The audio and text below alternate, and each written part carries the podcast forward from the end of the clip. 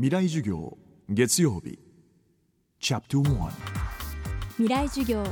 月曜から木曜のこの時間ラジオを教壇にして開かれる未来のための公開授業です。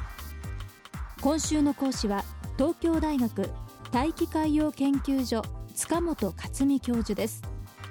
2009年塚本教授とその研究チームは太平洋西マリアナ海嶺の海域で日本ウナギの卵の採取に成功しました。それは人類が初めて目にした天然ウナギの卵でありウナギはいつどこで卵を産んでいるのかという謎がようやく解明された瞬間としてニュースでも大きく報じられました。この世紀の発見から2年。うなぎ一筋の研究者は今さらなる謎の解明とその先にある生命そして自然に対してのアプローチも始めています。未来授業月曜日1次元目。まずはうなぎ研究のトップランナーによる基礎的な知識から。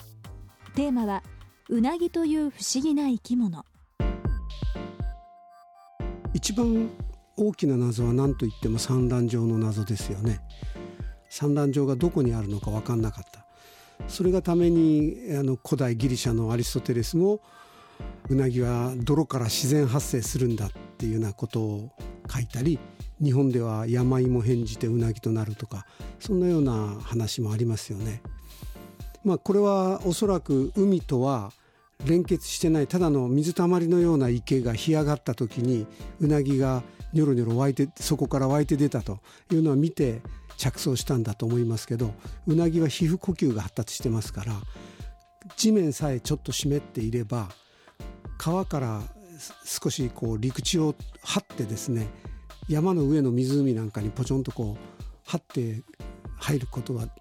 できるんですよね。でそういったうなぎが池が干上がった時に出てきたもんだから一体どこからやってきたんだろうって古代の人は思ったんでしょうね。そんな時代を経て世界の研究者たちはうなぎはどうやら海で卵を産んでいることに気づき始めますとはいえ川で卵を産む鮭とは違い広い海の中から産卵場所を探すのは困難を極めるものでした簡単に言うとですね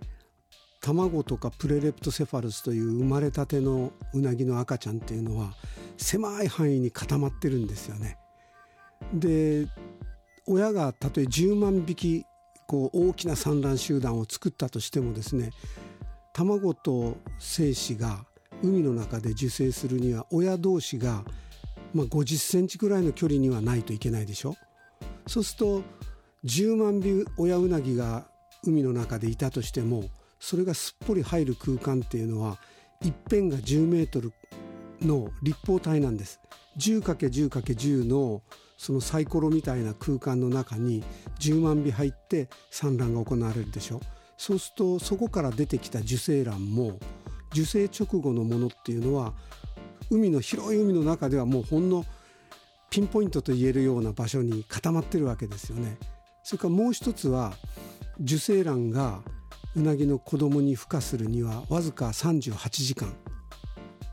だからその1日半のうちに10メートル ×10 メートル ×10 メートルのところを見つけないと卵は見つからないっていうことなんで小さなステージのうなぎの赤ちゃんほどそれを見つけるのはやっぱり至難の技になってきますよね。太平洋のどこかにある直径2ミリに満たない小さな卵を探す。